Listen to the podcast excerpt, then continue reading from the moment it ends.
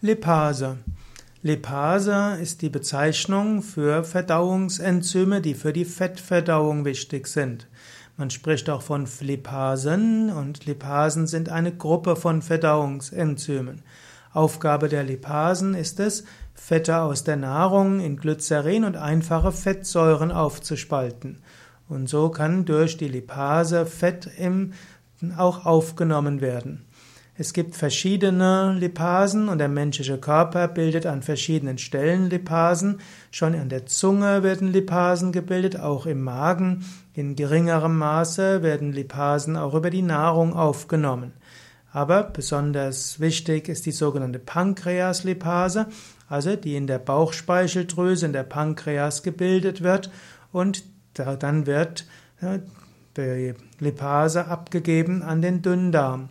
Und dort ist also die Lipase als Enzyme mit dem Verdauungs Verdauungsbrei verbunden und so spaltet die Lipase die Fette auf. Man kann Lipasewerte bestimmen über das große Blutbild. Lipasewert gehört jetzt nicht zum Standardprogramm bei der Laboruntersuchung beim kleinen oder großen Blutbild. Man kann jedoch bei bestimmten Symptomen, wo man zum Beispiel überlegt, ob die Bauchspeicheldrüse Probleme hat, kann man eben auch Lipasekonzentration bewusst ermitteln lassen. Im Normalfall braucht man keine zusätzliche Lipase zuzuführen.